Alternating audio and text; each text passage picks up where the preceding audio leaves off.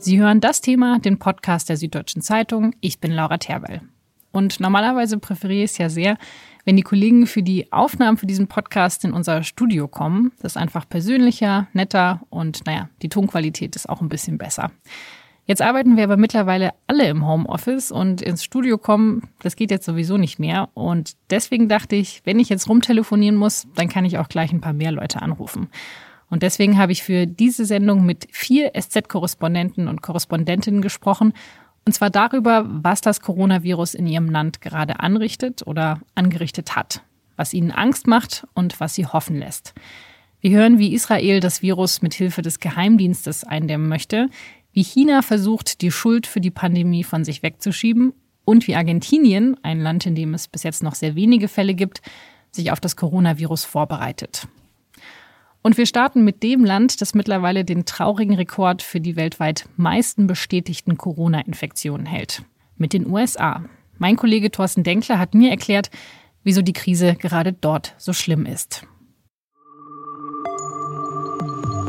Das Thema.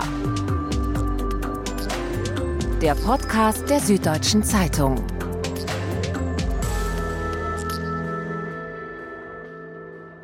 Thorsten, die USA, die sind ja mittlerweile das Land mit den meisten bestätigten Infektionen weltweit. Ähm, du berichtest ja eigentlich für uns aus New York, aber gerade nicht. Wo bist du denn eigentlich gerade? Ich bin in Falmouth in Massachusetts. Das ist ganz im, ähm, im Südosten des Landes. Wir haben hier Dutzende von Airbnbs abgeklappert, um noch eine Unterkunft zu bekommen und die blieb dann tatsächlich übrig. Viele haben uns einfach abgelehnt weil wir aus New York kommen und ähm, uns nicht mehr aufnehmen wollten. Also, weil jetzt ganz viele New Yorker versuchen, die Stadt zu verlassen, oder? Oder wieso ist das so? Ja, viele New Yorker, die sich leisten können, haben ja eh ein Haus irgendwo draußen äh, auf dem Land, sei es äh, hier in der Gegend von Massachusetts oder auch in, auf Long Island. Ähm, und wer dann noch die Möglichkeit hat, der mietet halt was. Aber es ist tatsächlich schwer gewesen, noch was zu bekommen. Aber ist die Situation in New York wirklich so schlimm, dass die Leute jetzt massenweise versuchen, die Stadt zu verlassen? Na, massenweise nicht. Es ist so nach und nach passiert, glaube ich. Also von unseren Bekannten und Freunden ist praktisch niemand mehr da, niemand mehr vor Ort. Ähm, die sind alle raus aus der Stadt. Und natürlich sind die Straßen noch belebt, weil sie eben auf sehr viele Menschen einfach schlichtweg nicht leisten können, zu gehen. Aber wer kann, geht. Aber wieso ist die Situation denn gerade in New York so schlimm? Oder vielleicht kannst du mal ein Beispiel dafür nennen, an dem man versteht, dass die Leute jetzt wirklich alle die Stadt verlassen? Na, es ist eine Stadt im Moment, in der du einfach nicht krank werden willst. Also ähm, was ich ja jetzt gelernt habe in dieser Zeit und auch gerade in der letzten Woche ist, wie wichtig einem das Gefühl ist, dass man eine gute Gesundheitsversorgung in einer Stadt hat und dass man, wenn man krank wird oder einen Unfall hat oder was auch immer, dass man gut versorgt werden kann. Und ich glaube, diese Garantie gibt es eben nicht mehr. Und diese Garantie auf Hilfe, wenn du sie brauchst, die ist gerade weg. Hm. Und das ist ein Grundvertrauen, was da wegbricht in eine funktionierende Stadt. Also hier wurde sehr, sehr lang gewartet. Hier wurde so getan, als wäre der Virus gar nicht da. Im Grunde vor zwei, drei Wochen noch waren Leute am Broadway und saßen in riesigen Theatern und haben sich gemeinsam Musicalvorstellungen angesehen sozusagen. Und da und jetzt zu dem Zeitpunkt war schon längst in Deutschland alles run relativ runtergefahren. Und als dann plötzlich angefangen worden ist zu testen, als man praktisch also den, sagen wir mal, den Deckel gelüftet hat, ähm, äh, hat man gesehen, da sind schon zigtausende von Covid-19-Fällen in der Stadt bisher unerkannt. Und deswegen jetzt auch diese rasant steigenden Zahlen, diese rasant steigenden Fallzahlen auch von Toten, ähm, die auch sehr viele Menschen einfach verunsichern jetzt gerade. Und ist es jetzt schon so, dass die Krankenhäuser einfach komplett überlastet sind und man weiß, wenn man jetzt krank wird, dann kann man eigentlich gar nicht mehr ins Krankenhaus gehen? Also es ist noch nicht so, dass alle Krankenhäuser ähm, überlastet sind, aber einige in zentralen Brennpunkten, zum Beispiel in Queens, das das Elmhurst äh, Hospital, die arbeiten am Rand ihrer Kapazität. Die haben äh, schon einen großen Kühllastwagen vor das äh, Krankenhaus gestellt, um die Leichen dort aufnehmen zu können, die Covid-19-Leichen aufnehmen zu können. Äh, und die Ärzte dort berichten von unhaltbaren Zuständen inzwischen und ihnen fehlen Masken und, und Beatmungsgeräte. Im Großen und Ganzen rechnen die Behörden damit, dass man vielleicht noch eine Woche hier durchhalten kann irgendwie und dann sind alle Krankenhäuser belastet. Hm. Es gibt jetzt ja nicht nur gesundheitliche Sorgen, sondern eben auch finanzielle Sorgen. Also, dass die Mieten in New York noch höher sind als die in München, das weiß man ja. Und äh, sowas wie Kurzarbeit gibt es ja in den USA nicht oder Arbeitnehmerschutz. Also eigentlich, wenn man jetzt die Stadt wirklich so runterschraubt, wenn es einen Lockdown gibt in New York, dann ist doch die, die halbe Stadt eigentlich pleite in einem Monat. Naja, es soll ja Hilfe geben vom Bund, äh, von der Bundesregierung. Ähm, da ist ein riesiges Milliardenpaket irgendwie geschnürt worden, um Leuten zu helfen. Ob und wie das ankommt, ist noch völlig unklar. Es soll für jeden Steuerzahler mit einem bestimmten Jahreseinkommen einen Scheck geben von 1100 Dollar jeden Monat. Oder zumindest zwei Schecks irgendwie geben. Aber es ist tatsächlich nicht ganz klar, wie diese Menschen Hilfe bekommen. Es ist im Moment immerhin möglich, auch keine Miete zu zahlen. Man darf da nicht rausgeschmissen werden aus den Wohnungen, immerhin das geht. Aber viel mehr Hilfen gibt es dann tatsächlich nicht, das ist richtig. Also die Leute, die ich kenne in New York, die kleine Eisladen zum Beispiel um die Ecke, die Besitzer, die machen sich stark Sorgen, dass sie das nicht überleben werden, äh, auch wirtschaftlich nicht mhm. überleben werden, diese Krise. In den USA war es jetzt ja so, dass Trump die Krise eigentlich lange runtergespielt hat. Also er hat äh, eigentlich behauptet, es sei alles ein Hoax und es sei alles gar nicht so ernst. Jetzt hat er doch umgeschwenkt und auch gesagt, ja, okay, die Lage ist doch wohl ernst und wir müssen was tun. Ähm, aber das kommt jetzt doch alles viel zu spät, oder? Das kommt viel zu spät und ich glaube, er hat bis heute immer noch nicht begriffen, was eigentlich genau der Ernst der Lage ist. Ähm, er schwankt ja total hin und her. Also wir sind zum Beispiel am Samstag Hals über Kopf aus New York äh, aufgebrochen, obwohl wir eigentlich erst viel später diese Unterkunft beziehen konnten, weil er einfach getwittert hat, dass er sich vorstellen kann, die ganze Stadt sozusagen unter Quarantäne zu stellen und dann alle Ausgangswege zuzumachen möglicherweise.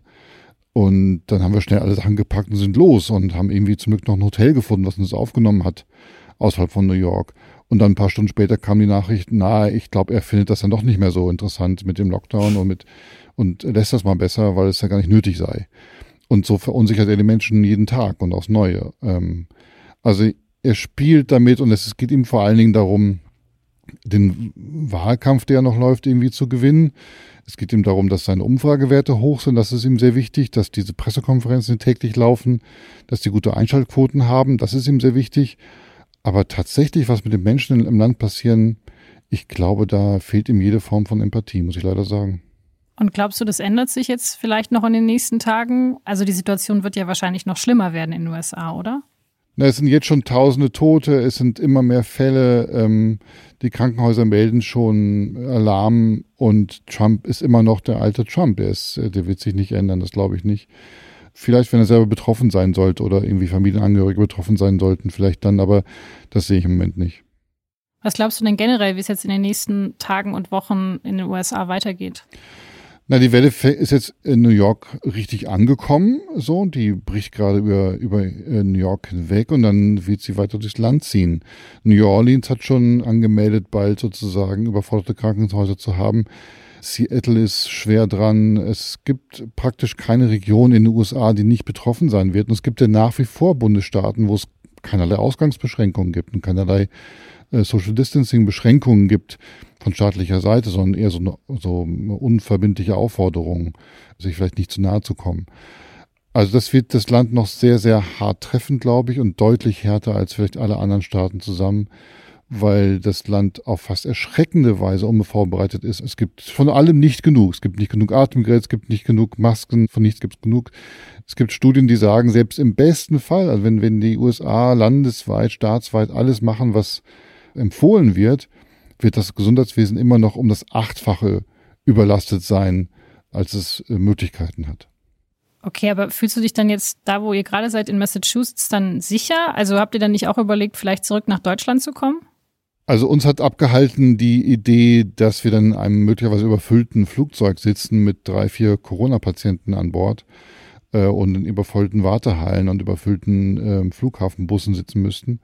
Das ist sozusagen meine größte Sorge in dem Moment gewesen. Ähm, wo wir jetzt sind, sind die Fallzahlen noch relativ gering. Die steigen hier auch, aber es gibt auch ein Krankenhaus in der Nähe, das noch ganz okay läuft. Äh, Boston ist nicht weit weg und Boston hat eine sehr, sehr gute Krankenhausversorgung und vielleicht zu anderen Staaten. Also ich hoffe, wir haben die richtige Entscheidung gefällt, aber tatsächlich, so ganz sicher kann man sich nicht sein.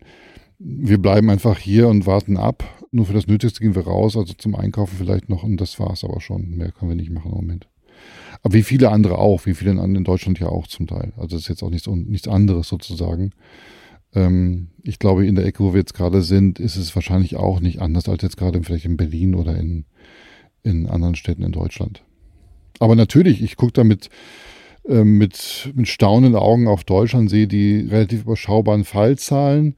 New York State hat allein jetzt doppelt so viele Fallzahlen und Todeszahlen wie Deutschland bei deutlich weniger Einwohnern. Und das ist schon, äh, schon eine beängstigende Sache eigentlich. Ja.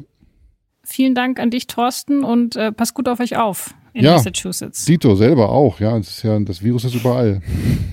Da hast du recht. Das war Thorsten Denkler, unser USA-Korrespondent gerade in Massachusetts.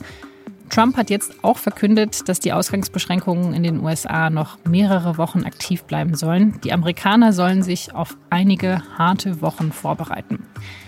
In anderen Ländern ist die Zahl der Infizierten dagegen noch sehr viel geringer als in den USA.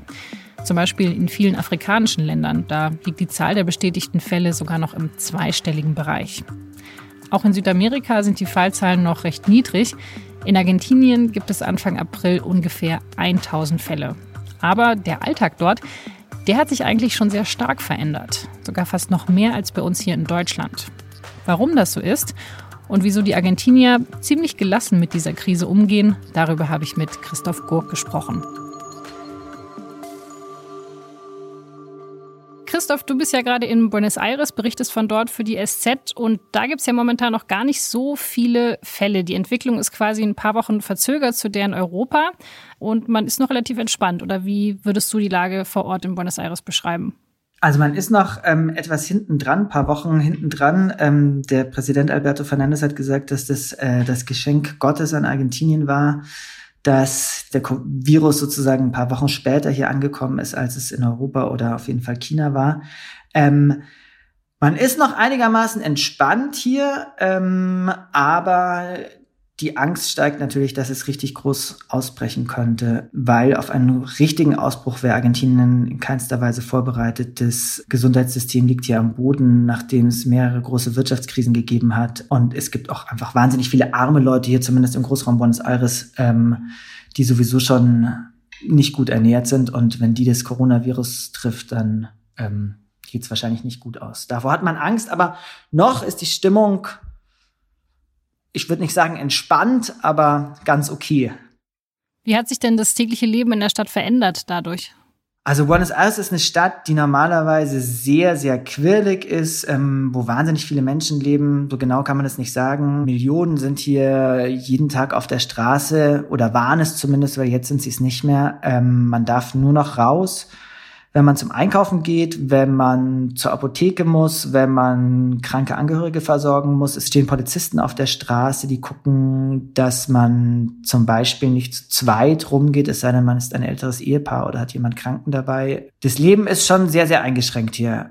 Okay, aber das ist ja krass, dass es noch strengere Ausgangsbeschränkungen gibt als jetzt bei uns in Deutschland, obwohl es noch gar nicht so viele Fälle gibt. Und trotzdem zieht die Bevölkerung mit und das ja machen auch alles, halten sich auch alle dran. Also, das mit den dran halten geht so. Ähm, es wird wahnsinnig viel kontrolliert hier. Also es stehen wirklich an jeder Ecke oder zumindest jeder zweiten Ecke Polizisten. Es fliegen Polizeihubschrauber sehr, sehr regelmäßig über uns. Ähm, Buenos Aires ist sozusagen der die eigentliche autonome Stadt Buenos Aires ist von einer Stadtautobahn einmal so eingekreist. Da ähm, sind nur noch drei Zugänge offen, die werden kontrolliert. Ähm, und es werden auch tatsächlich einfach Autos eingesackt von Leuten, die diese Quarantäne verletzt haben. Also man ist hier sehr streng, eben weil man auf jeden Fall verhindern will, dass irgendwas hier passiert, weil die Regierung ganz genau weiß, dass wenn etwas passieren würde, dann würde es wahrscheinlich nicht gut ausgehen. Wann warst du denn dann das letzte Mal draußen? Ich war das letzte Mal draußen vor drei Tagen. Da war ich einkaufen und ansonsten sitze ich hier in der Wohnung. Ähm, meine Kinder, ich habe zwei kleine Töchter, die eine fast sechs, die andere fast zwei, die waren jetzt schon seit ähm, über zehn Tagen nicht draußen. Ähm, ist schon auch eine Herausforderung, ja. ähm, mit so zwei durchaus energiegeladenen Mädchen hier in der Wohnung zu sein. Ähm, aber so ist es. Was die Regierung damit erreichen will, ist natürlich, dass sie auf unter allen Umständen eine weitere Ausbreitung von dem Virus verhindern will. Argentinien weiß die Regierung, wissen alle hier, wer nicht darauf vorbereitet dass es so einen großen Ausbruch wie zum Beispiel in Deutschland gibt. Ja, aber du hast jetzt ja vorher schon erwähnt, äh, dass die wirtschaftliche Lage nicht so super ist in Argentinien. Die wird natürlich jetzt auch nicht besser, wenn man das ganze Land komplett lahmlegt, oder? Also was heißt es denn für die Wirtschaft, dass da nichts mehr passiert? Also Alberto Fernandes, der Präsident von Argentinien, hat gesagt, dass ähm, die Wirtschaft sich immer wiederholen kann, aber ein Toter eben für immer tot ist. Erstmal versucht man die Lage in den Griff zu bekommen und ähm, die Wirtschaft ist erstmal zweitrangig. Dazu muss man sagen, Argentinien hat über 300 Milliarden Dollar Schulden. Ähm, sind eigentlich sowieso schon, also waren jetzt die letzten Jahre sowieso schon immer vor dem Default, also aus dem, vor dem Zahlungsausfall. Ähm, das ist auf der einen Seite ein Fluch, weil man nicht genug Geld hat, um bestimmte Dinge zu kaufen. Auf der anderen Seite irgendwie auch, ich würde jetzt nicht sagen ein Segen, aber vielleicht ein Vorteil gegenüber anderen Ländern, weil die Leute hier schon so lange im Krisenmodus sind, dass es bestimmte Organisationsstrukturen gibt, die jetzt eben helfen. Also es gibt einfach in den armen Vorstädten von Buenos Aires gibt's ähm, Suppenküchen, die schon seit Jahren oder zumindest seit Monaten funktionieren und da baut man jetzt einfach sozusagen die Versorgung, soweit es geht und soweit es das Geld zulässt, bisschen aus. Die Regierung sagt eben, wir schauen jetzt erstmal, dass wir hier rauskommen, die Wirtschaft erholt sich schon irgendwie ähm, und dann gucken wir weiter. Und tatsächlich sind die Argentinier einfach Wirtschaftskrisen wahnsinnig gewohnt. Also 2001 war hier totaler äh, Zahlungsausfall. Ähm, seitdem geht's eigentlich immer wieder auf und ab. Das heißt, so von der Wirtschaftskrise haben die Argentinier keine Angst mehr. Ist interessant. Also Argentinien kann Krise und die Leute erschüttert so schnell nichts. Und deswegen sagt man in so einem Land, dem es viel schlechter geht als uns in Deutschland, viel konsequenter, hey, die Gesundheit geht vor, wir müssen jetzt das Gesundheitssystem schonen und ähm, müssen aufpassen, dass es halt nicht zu viele Fälle gibt. Mhm. Man muss natürlich sagen, dass ähm, Argentinien auch auf eine andere Weise Glück hatte. Letztes Jahr erst ist die neue Regierung angetreten. Das ist eine peronistische Regierung, also eine eher linksgerichtete Regierung. Die hat eine eher konservative, marktliberale Regierung abgelöst. Und die Peronisten, die zeichnen sich vor allem dadurch aus, dass sie einen breiten Konsens suchen. Also es ist weniger eine politische Strömung als ein, ein Werkzeug, äh, wo man mit Hilfe von Gewerkschaften und Arbeitsvereinigungen und allen möglichen sozialen Gruppen versucht zu regieren. Und das hat im Moment den Vorteil, dass diese ganzen sozialen Gruppen und Gewerkschaften hinter der Regierung stehen, sodass die Regierung eigentlich relativ viel Rückhalt in der Bevölkerung bekommt und tatsächlich auch von den konservativen großen Medien, die sonst eigentlich immer super kritisch sind, viel Lob kriegt. Jeden Abend wird hier auf dem Balkon auch die argentinische Hymne gesungen und ich glaube, im Moment sind die Leute stehen noch ziemlich hinter ihrer Regierung. Also man versucht ja wahrscheinlich auch vor allem sich halt ins Ausland abzuschotten, oder? Weil es gibt ja schon neue Fälle, die kommen eben vor allem aus dem Ausland. Also kann man jetzt überhaupt noch nach Argentinien einreisen, wenn man selber ausreisen kann aus seinem Land? Man kann nicht mehr einreisen nach Argentinien ähm, und sogar die Rückholflüge für Argentinier wurden gestoppt. Ähm, Deutschland holt ja noch Deutsche aus dem Ausland zurück mit ähm, teilweise gecharterten Maschinen. Ähm, Argentinien hat es komplett eingestellt. Also es kommt niemand im Moment nach Argentinien rein, der nicht vielleicht Diplomat ist. Also wahrscheinlich würden sie äh, Angela Merkel noch reinlassen, aber ansonsten ist hier komplett dicht hm. alles. Aber die ganze Welt bereitet sich ja darauf vor, dass das Virus früher oder später doch noch in dem jeweiligen Land ankommt. Das kann ja Argentinien auch nicht ewig vor sich herschieben. Also wenn die in der Geschwindigkeit weitermachen, aber dann muss man die Maßnahmen ja wirklich auch jahrelang durchhalten, oder? Also was hier so das große Panorama ist, von dem alle ausgehen, ist, dass man bis mindestens Mitte April noch die Ausgangssperre hat, ähm, dass dann die Fallzahlen hoffentlich so weit unten sind, dass man es wieder ein bisschen lockern kann und dass man anfangen kann, wieder überhaupt zur Arbeit zu gehen. Wie es dann weitergeht, ähm, weiß die Regierung, glaube ich, auch noch nicht, so wie die allermeisten Regierungen auf der ganzen Welt es noch nicht wissen. Das große Problem ist natürlich auch, dass ähm, da noch die ganzen Nachbarn mit reinspielen. Also Argentinien hat eine Grenze zu Bolivien, hat eine Grenze zu Paraguay. Das sind zwei von den ärmsten Ländern in ganz Lateinamerika. Äh, dazu eine Grenze zu Brasilien, wo ähm, Bolsonaro gerade Irrlicht an der Politik macht und äh, eine sehr, sehr lange Grenze zu Chile, die äh, lange Zeit pro Kopf die größte Corona-Infektionsrate von ganz Lateinamerika hatten. Also ja, die Nachbarn sind auch nicht unbedingt besser dran. Genau, du sprichst jetzt selber an, äh, die, die Nachbarn von Argentinien, da wird ja teilweise eine ganz andere Strategie gefahren. Jetzt zum Beispiel in Brasilien, da sagt ja sogar der Präsident, nee, das ist alles unnötig und äh, das ganze Land infiziert sich fröhlich. In Brasilien ist es ein ziemlich spezieller Fall. Also Brasilien, Bolsonaro hat von Anfang an den Coronavirus ähm, heruntergespielt, hat gesagt, das ist alles nicht so schlimm.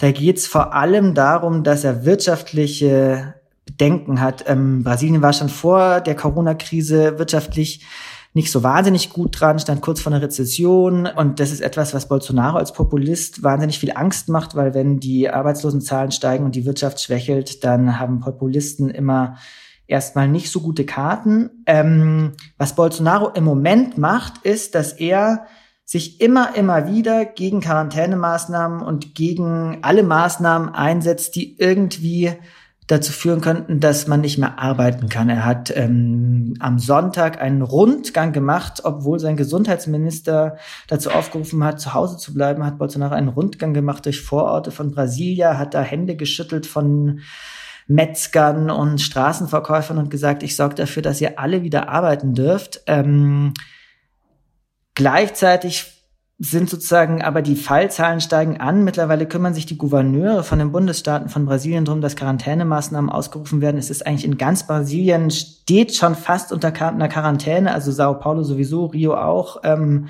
die Schulen sind geschlossen und Bolsonaro hat da sozusagen einen Hintergedanken, indem er sagt, ähm, ich mache nichts. Ich betone immer, dass ihr alle arbeiten gehen sollt, dass ich gegen Quarantänemaßnahmen bin. Und wenn das dann alles vorbei ist und selbst wenn Zehntausende Leute gestorben sind, dann kommt die Wirtschaftskrise, die wird mir viel gefährlicher als ähm, der Coronavirus. Und ich kann dann immer sagen, dass ich gegen diese Quarantänemaßnahmen war und bekomme dann trotzdem noch weiter die Stimme von den Leuten. So ist vermutlich, würde ich es einschätzen, gerade der Gedankengang von Jair Bolsonaro. Das ist ja eine sehr perfide Rechnung. Aber wie, der schüttelt noch die Hände von Leuten? Ich dachte, der hätte auch das Coronavirus. Ja, das ist jetzt die Frage, ob er dieses Coronavirus hat. Also er war ähm, Anfang März war er bei einem Besuch äh, in Florida bei US-Präsident Trump ähm, und aus dieser Delegation haben mittlerweile ähm, 20 Leute oder fast 20 Leute sich mit dem Coronavirus vermutlich infiziert, darunter auch sehr, sehr enge Berater von Bolsonaro. Er selbst stand auch in dem Verdacht, diesen Virus sich geholt zu haben, musste dann auch äh, zwei Tests machen, hat gesagt, äh, beide Tests negativ. Bis jetzt aber ähm, hat er noch kein einziges Mal einen Beweis dafür vorgelegt. Es gibt äh, im Internet Petitionen, die fordern, dass Bolsonaro einen Beweis vorlegt, aber bis jetzt kam der noch nicht. Und erstaunlicherweise ist auch die Klinik, äh, die äh, diese Tests gemacht hat, hat ähm, veröffentlicht eine Liste äh, mit diesen durchgeführten Tests und da sind zwei Namen drauf, die geschwärzt sind aus Sicherheitsgründen. Und man kann sich jetzt natürlich schon fragen, wer diese zwei Namen sind, die da aus Sicherheitsgründen geschwärzt wurden. Man weiß es nicht. Er selbst sagt, er bräuchte äh, keine Angst vor dem Coronavirus zu haben, weil er früher mal ein aktiver Sportler war und deshalb würde ihm das alles nichts ausmachen. Es wäre alles nur eine, eine Grippesinia, eine kleine Erkältung. Was natürlich totaler Quatsch ist. Okay, großartig. Ähm ja, wenn du jetzt so an die Situation bei dir in Buenos Aires in Argentinien denkst und auch in den anderen Ländern Lateinamerikas, was bereitet dir denn da am meisten Sorgen, wenn wir jetzt so auf die nächsten Wochen und Monate schauen?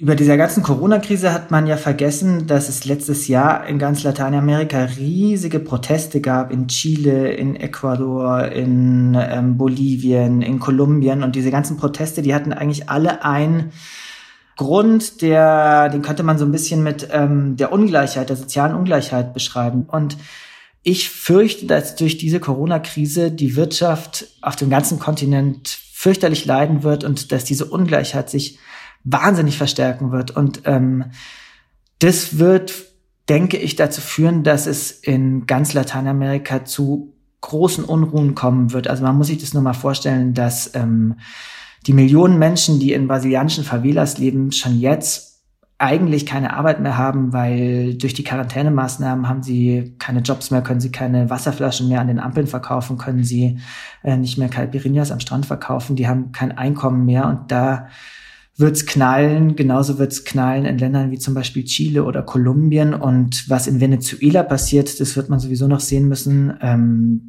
das Land liegt ja eigentlich sowieso schon am Boden. Das Gesundheitssystem ist katastrophal da. In Venezuela sterben jetzt schon Leute an Krankheiten, die eigentlich mit einem simplen Antibiotikum behandelbar wären. Aber es fehlt einfach an allem. Und wenn da Corona wirklich, wirklich ausbricht, dann ähm, ist alles zu spät.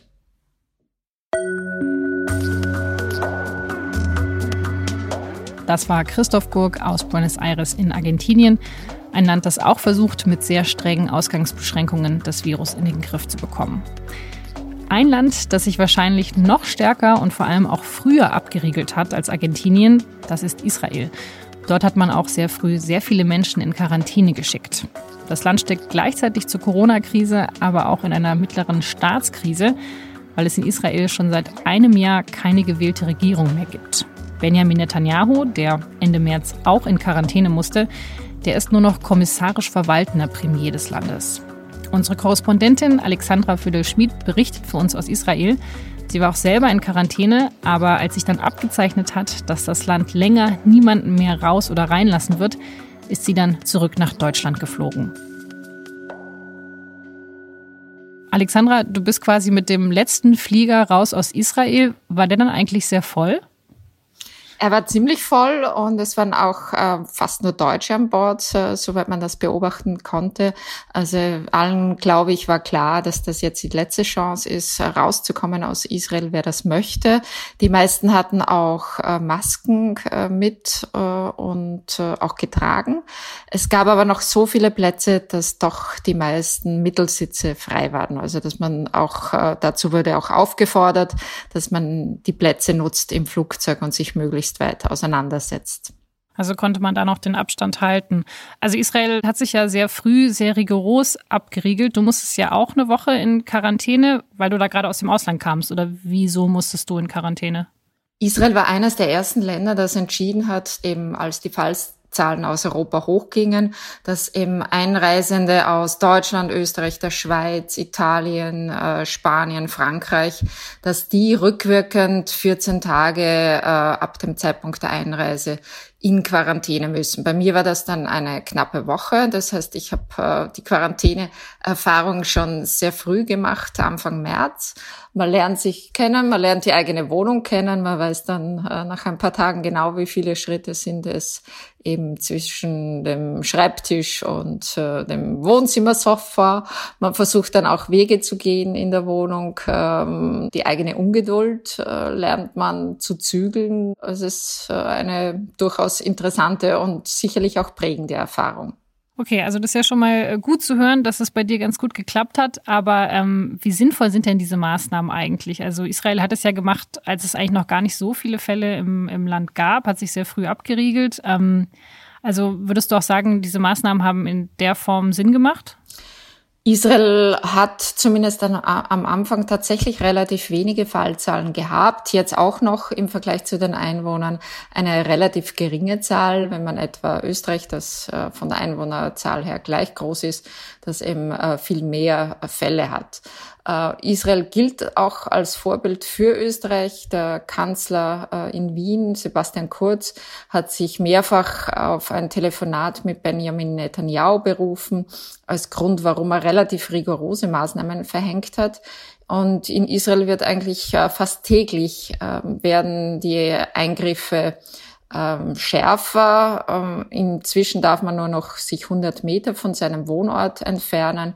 Und Israel hat auch sehr rasch etwas gemacht, was äh, durchaus umstritten ist, und zwar eine rigorose Überwachung über, über das Handy, dass der Geheimdienst äh, diese Daten ausliest und versucht, Bewegungsprofile zu erstellen und jeder, der eben in den vergangenen zwei Wochen einem Infizierten nahe gekommen ist, kriegt dann automatisch eine Nachricht per SMS, wird dann mit der Website des Gesundheitsministeriums verbunden und wird dann automatisch in Quarantäne geschickt. Okay, also aber wird damit auch überwacht, ob ich mehr als diese 100 Meter von meiner Wohnung dann weggehe?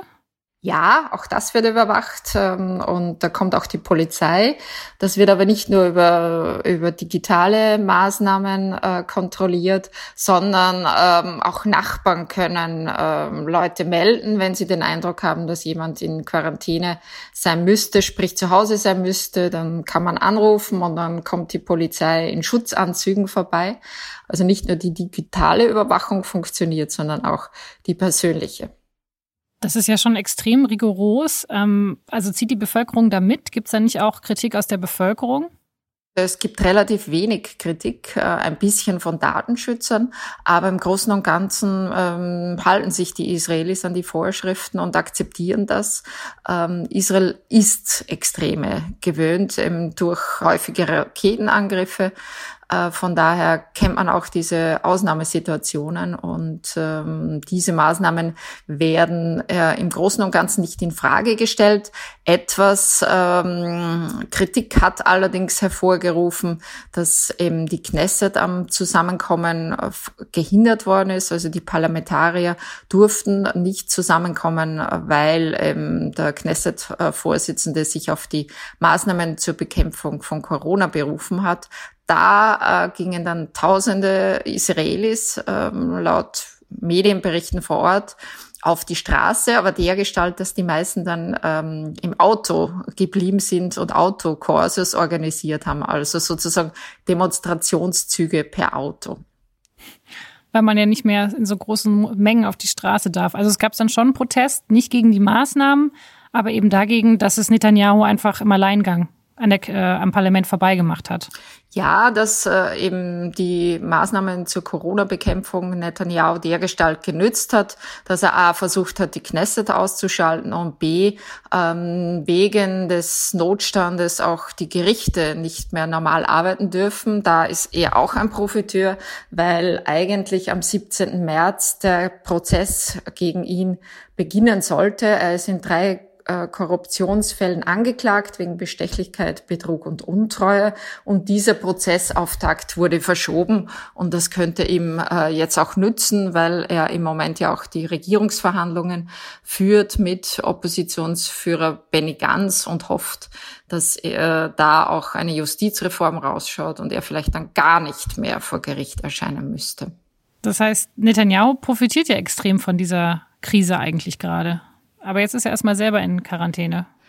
Netanyahu musste in Quarantäne, nachdem eine Beraterin äh, von ihm positiv getestet worden ist, noch dazu die für religiöse Angelegenheiten.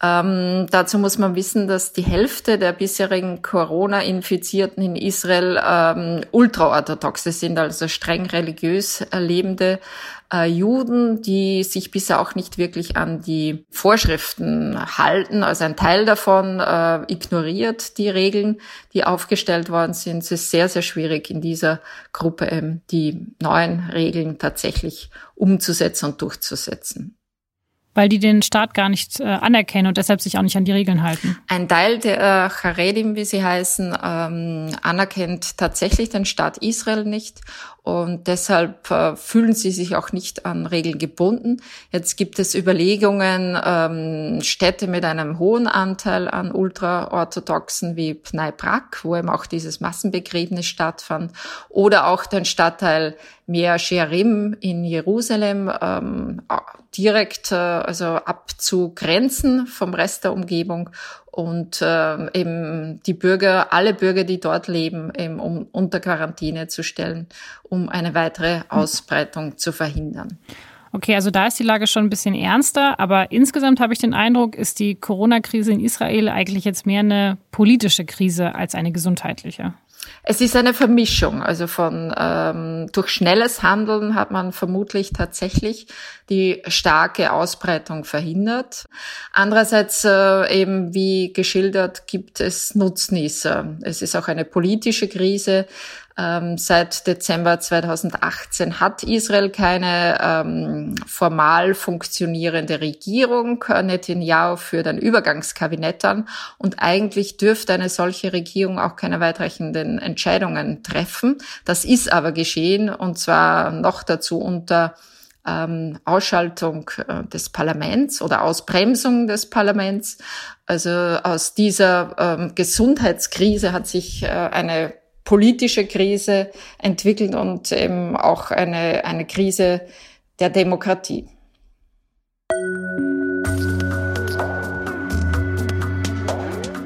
Das war Alexandra Föder-Schmidt. Sie ist jetzt noch in Deutschland. Gerade ist auch noch nicht bekannt, wann Israel seine Grenzen wieder öffnen wird. Momentan kann man nicht in das Land reisen. Und während in Israel und vielen anderen Ländern die Infektionszahlen deutlich steigen, scheint sich in einem Land die Lage angeblich wieder zu entspannen. Und das ist China, das Land, in dem das Coronavirus zuerst aufgetreten ist.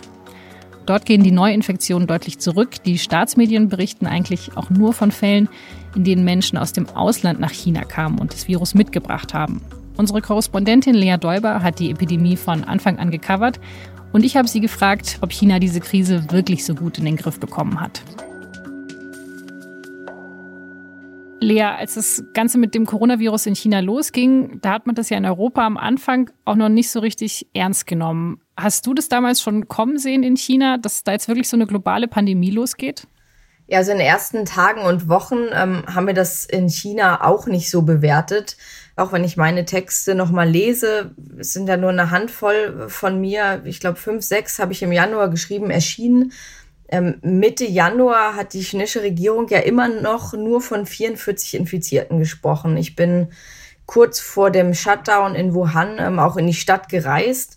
Und ähm, es war aus unserer Sicht gar nicht ersichtlich, wie viele und wie umfassend dieser Ausbruch eigentlich zu dieser Zeit schon war. Das hätte wahrscheinlich auch äh, eine andere, zu einer anderen Risikoabschätzung ähm, geführt. Soll ich dort wirklich hinfahren oder nicht? Die einzige Überlegung, die es in München gab zu der Reise ähm, von mir nach Wuhan war, lohnt es sich eigentlich noch für diese Geschichte zu fahren oder ist sie sowieso bald ähm, vorbei? Also du hast es am Anfang auch unterschätzt oder dachtest nicht, dass es so krass wird, aber vor allem, weil man eben nicht so viele Infos bekommen hat von den chinesischen Behörden. Ja, also es ist schwierig zu sagen, wer hat, wer hat was unterschätzt. Es war schlicht und ergreifend nicht bekannt, ja auch der Weltgesundheitsorganisation nicht. Mitte Januar hat äh, diese ja offiziell noch verlautbaren lassen, dass es gar nicht belegt ist, ob das Virus überhaupt von Mensch zu Mensch übertragbar ist. Das war den chinesischen Behörden zu diesem Zeitpunkt schon ähm, seit mehreren Wochen bekannt. Dementsprechend, dass unsere Berichte das so nicht ähm, aufgeschrieben haben, lag einfach daran, dass wir diese Informationen nicht hatten und das ist, glaube ich, jetzt in der Bewertung, wer hat wann reagiert, der kritische oder der entscheidende Punkt. Aber wir haben ja am Anfang eigentlich ja auch gesagt, dass China da sehr gut kooperiert mit der Weltgesundheitsorganisation, mit der WHO. Aber das scheint dann ja nicht der Fall zu sein, oder? Ja, ich habe auch in einem meiner ersten Texte, glaube ich, geschrieben, es sei ein gutes Zeichen. China sei im Gegensatz äh, zu dem äh, Ausbruch SARS 2002, 2003, ähm, würde nun sehr viel transparenter äh, vorgehen und äh, das würde Hoffnung machen, wenn man jetzt zurückblickt und weiß, was man heute eben weiß, dass man sechs Wochen lang gar nicht mitgeteilt hat, dass es diesen Ausbruch gibt und dann erst am 31. Dezember im Prinzip komplett Falschangaben und gefälschte Unterlagen ähm, an die Weltgemeinschaft gegeben hat. Da muss man leider sagen, dass wir das natürlich falsch ähm, aufgeschrieben und falsch bewertet haben, weil die Situation eben doch eine ganz andere war und die chinesische Regierung leider doch äh, genau so gehandelt hat oder zumindest sehr vergleichbar wie ja vor mehr als 15 Jahren, ähm, als es den SARS-Ausbruch in China gab. Jetzt ist ja ein bisschen Zeit vergangen seit diesem Ausbruch. Mittlerweile verbreitet sich jetzt das Virus auf der ganzen Welt. Aber in China normalisiert sich ja gerade wieder so ein bisschen die Lage, oder? Ja, definitiv. Also die Fallzahlen, die neu infizierten Zahlen sind ähm, massiv zurückgegangen wenn man jetzt in den Straßen unterwegs ist, das Leben läuft so langsam wieder an. Ähm, die chinesische Regierung bemüht sich ja auch, die Produktionen ähm, sollen wieder aufgenommen werden, die Firmen öffnen wieder, Geschäfte öffnen wieder. Trotzdem halten sich die Menschen zurück. Die Verunsicherung ist doch recht groß. Also viele Leute gehen eben doch nicht in Restaurants um zu essen oder abends noch in eine Bar. Die, die Menschen tragen weiterhin Masken, haben Angst, sich anzustecken. Ähm, es ist immer noch so, dass wenn die Menschen zwischen Städten reisen, dass sie in Quarantäne müssen, also 14 Tage in Quarantäne. Wer irgendwo ankommt, muss auch einen Corona-Test äh, machen. Und auch Chinesen, also Menschen, äh, die aus China kommen und zum Beispiel gerade auf Geschäftsreise unterwegs waren, können im Moment de facto nicht zurück, weil es gar keine Flüge gibt. Es gibt im Moment ähm, ja nur einige äh, wenige tausend Plätze ähm, in Flugzeugen, die überhaupt nach China reisen. Also die Verunsicherung in China ist immer noch sehr groß. Also vom Normalzustand kann man, glaube ich, noch nicht sprechen. Aber es ist ja schon so, dass es ziemlich bemerkenswert ist, wie China dieses Virus wieder in den Griff bekommen hat. Also überall sonst auf der Welt steigen ja die Zahlen immer noch sehr, sehr stark an. Also muss man da nicht schon auch sagen, da hat die chinesische Regierung dann die richtigen Maßnahmen getroffen? Ja, also ich finde, wichtig ist erstmal zu sagen, China hat das Virus ja nicht in den Griff bekommen. Sonst gäbe es nun keine Pandemie. Man hat also das kritische Zeitfenster verpasst, wo man diesen Ausbruch noch hätte eindämmen können in Wuhan oder in der Provinz Hubei. Also dieses Zeitfenster ist verpasst. Deswegen sind wir heute in so einer Lage, in der wir eben sind. Richtig ist, dass als der Ausbruch in Wuhan schon außer Kontrolle geraten ist, dass die chinesische Regierung dann sehr drastische Maßnahmen unternommen hat. Unter anderem ja die Abriegelung ähm, einer ganzen Provinz. Betroffen waren ja 60 Millionen Menschen. Auch da muss man sich das ein bisschen genauer angucken. Also anfangs hat man ja einfach alle Menschen in dieser Provinz und in diesen verschiedenen Städten eingesperrt. Und das war tatsächlich gar nicht die richtige Maßnahme. Richtiger war dann am Ende das Testen und die Verdachtsfälle und die Erkrankten von den Gesunden zu trennen. Also anfangs, das haben wir ja auch geschrieben, diese Einkesselung einer Stadt bringt ja gar nichts. Es gab am Anfang ja ganz viele Cluster in Familien. Also ganze Familien haben sich in Wuhan eingesteckt. Ganze Familien sind auch gestorben, weil eben Infizierte eingesperrt waren mit ihren gesunden Familienangehörigen. Und später hat die chinesische Regierung das ja auch erkannt und hat dann angefangen, die Kranken und die Verdachtsfälle in Massenunterkünften unterzubringen. Und das hat dann tatsächlich dazu geführt, dass man diesen Ausbruch in, in der Provinz ähm, unter Kontrolle bekommen hat. Also das ist schon mal das Erste. Und dann die Empfehlungen der Virologen, also eben das ganze Land herunterzufahren, auch in einem unvorstellbaren Ausmaß eigentlich, äh, zeigen jetzt tatsächlich Erfolge. Deswegen gehen die Zahlen ja auch runter. Ich glaube, wenn, wenn wir über die äh, Fallzahlen sprechen, über die Todeszahlen und die infizierten Zahlen, bringt es nicht besonders viel, China mit den USA, Italien oder Deutschland zu vergleichen, weil die chinesischen Zahlen de facto ähm, nicht stimmen. Im Moment sieht man das ja, Wuhan öffnet sich langsam wieder und ähm, die Krematorien zum Beispiel geben die Urnen frei. Die Anzahl der Urnen, die freigegeben werden, übersteigen alles, was die chinesische Regierung überhaupt gemeldet hat an Todesfällen ähm, im ganzen Land. Das heißt, ähm, es gibt sehr starke äh, Indizien darauf, dass die Zahlen, die gemeldet wurden, nicht mal annähernd mit der Realität ähm, zu tun haben. Nichtsdestotrotz, es geht jetzt so ein bisschen die Frage, die steckt ja, glaube ich, dahinter, muss man von so einem autokratischen Staat lernen und ist der in einer Krise irgendwie effizienter oder ja, ähm, handlungsfähiger? Und ich glaube, das ist nicht die richtige Frage. Also das, was funktioniert hat, sind die virologischen Empfehlungen, Kranke und ähm, Verdachtsfälle zu isolieren. Und genau das versucht man jetzt in Deutschland auch. Testen, testen, testen. Und äh, eben versuchen, dass die Menschen im Moment ihre Kontakte, ihre sozialen Kontakte zurückfahren. Hm. Also, was in China gut funktioniert hat, war die Sachen, die man eben umgesetzt hat, weil es die Wissenschaftler gesagt haben und nicht das, was man gemacht hat, weil man autokratischer Staat ist und gewisse Sachen einfach besser und schneller durchsetzen kann. Über Nacht die Leute einsperren in eine Stadt, in eine ganze Provinz, ihnen all ihre Rechte entrauben, völlig willkürlich, ohne Transparenz, ohne Diskurs, parallel zensieren. Also das ist, glaube ich, das Autokratische. Und ähm, das muss man, glaube ich, auch äh, kritisieren, wenn man heute sich anguckt, was hat China eigentlich getan und was war davon effizient, was können wir davon lernen und was sollten wir davon nicht lernen. Also ich glaube auch Demokratien, und das sieht man ja im Moment, sind zu drastischen Maßnahmen fähig. Und ich glaube, man neigt dazu, schnell nach einfachen Antworten zu suchen, obwohl diese Situation eben sehr außergewöhnlich ist und wir in Deutschland zu Recht eben erstmal debattieren müssen über das, was eigentlich rechtlich ähm, möglich ist und richtig ist. Was ich aber interessant finde, ist, dass China ja mittlerweile ein bisschen seine Kommunikationsstrategie auch gedreht hat. Also die kommunizieren ja mittlerweile auch, dass das Virus vielleicht gar nicht aus Wuhan selber kommt, sondern aus dem Ausland. Ähm, ist denn da was, ist denn da was dran oder ist das nur Propaganda? Also nein, da ist nichts dran. Ähm, die kurze Antwort. Und ähm, ja, ich glaube, daraus kann man schon ablesen, dass die chinesische Regierung gewaltig unter Druck steht in der Bevölkerung. Und daher kommt auch der Versuch, eine neue Erzählung zu etablieren um äh, ja einen anderen Staat verantwortlich zu machen für die Fehler, die in Peking begangen worden sind. Und das steckt, glaube ich, hinter diesem Narrativ. Und wie gut funktioniert es? Also es ist jetzt ja nicht nur, dass man versucht, die Schuld woanders zu suchen, sondern dass eben China auch versucht, sich jetzt als, äh, naja, als Retter von anderen Nationen hinzustellen, dass man eben andere Nationen unterstützt. Genau, man versucht sich jetzt als der einzig äh, handlungsfähige Akteur darzustellen. Also äh, man betont besonders die Unfähigkeit anderer Staaten, vor allem der USA, aber auch Europa. Also dieses alte Narrativ, was man aus China auch kennt, das chaotische Europa, die chaotischen Demokratien und es braucht eine starke Hand und das hat China nun wieder ähm, bewiesen. Ähm, das ist natürlich ein, ein, starkes Element in dieser Erzählung, deswegen auch diese, äh, diese große Betonung, dass man die äh, medizinischen Güter liefert weltweit. In China wird eben ein Großteil dieser Güter hergestellt. Man versucht das als Hilfsgüter darzustellen. Dabei sind das eigentlich normale Exporte, also so wie wir auch vorher unsere Schutzmasken und Ausrüstung aus China gekauft haben, nennt China sie jetzt Hilfslieferungen, auch wenn sie ganz normal bezahlt werden müssen. Das ist halt eben im Allgemeinen der Versuch äh, abzulenken von, ja, von dem Versagen der Regierung. Aber glaubst du, dass es funktioniert? Nehmen das jetzt Leute China ab oder ist es sehr leicht zu durchschauen? Das frage ich mich halt so ein bisschen daran.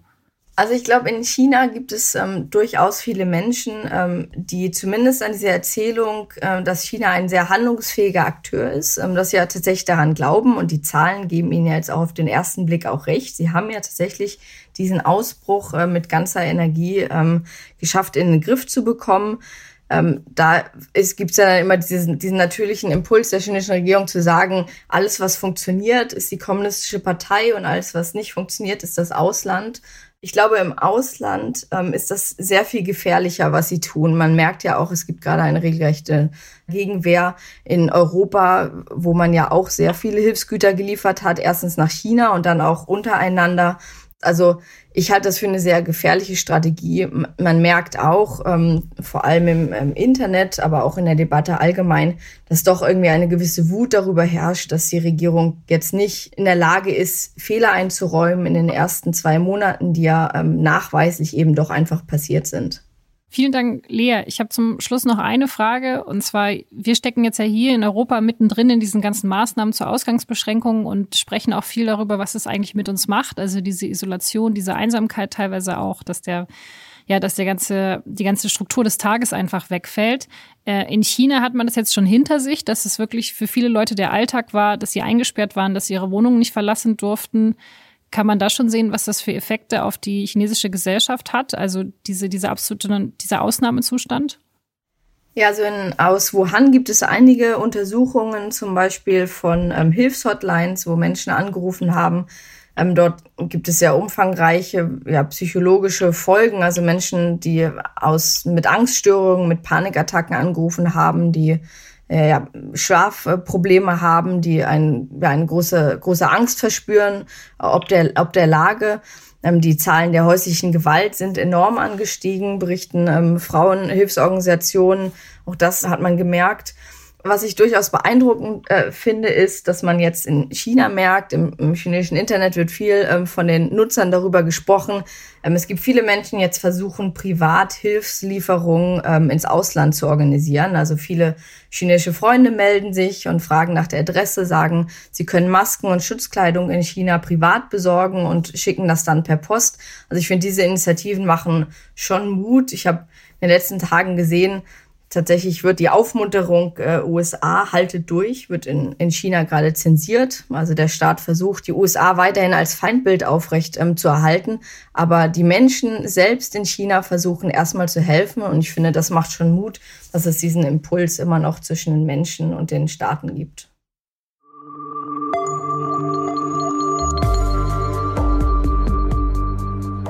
Das war Lea Däuber über die Situation in China. Und damit sind wir am Ende dieser Folge angekommen. Wir haben uns jetzt ja nur exemplarisch mit einigen wenigen Ländern beschäftigen können. Dabei passiert gerade noch so viel mehr auf der ganzen Welt. In Indien sind zum Beispiel unglaublich viele Arbeiter obdachlos geworden und versuchen jetzt zurück in ihre Heimatdörfer zu reisen. Oder in Ungarn. Da sind jetzt neue Notstandsgesetze in Kraft getreten und mit denen ist das Land auf dem besten Weg in eine Diktatur. Zu der Situation in diesen und anderen Ländern habe ich Ihnen deshalb in den Shownotes und auf sz.de-das-thema einige Texte und Reportagen von unseren Korrespondentinnen und Korrespondenten verlinkt. Und zum Schluss noch ein Hinweis in eigener Sache. Wir würden diesen Podcast gerne noch besser machen und haben deshalb wieder eine Umfrage unter unseren Hörern gestartet. Ich würde mich sehr freuen, wenn Sie mitmachen. Die Umfrage dauert auch nur gute fünf Minuten. Sie finden sie unter sz.de-thema Umfrage. Dieser Podcast wird produziert von Vincent Vitus Leitgeb und von mir, Laura Terberl. Außerdem an dieser Folge mitgewirkt hat Julia Ongiat. Ich wünsche Ihnen eine gute Zeit, passen Sie auf sich auf und bleiben Sie gesund.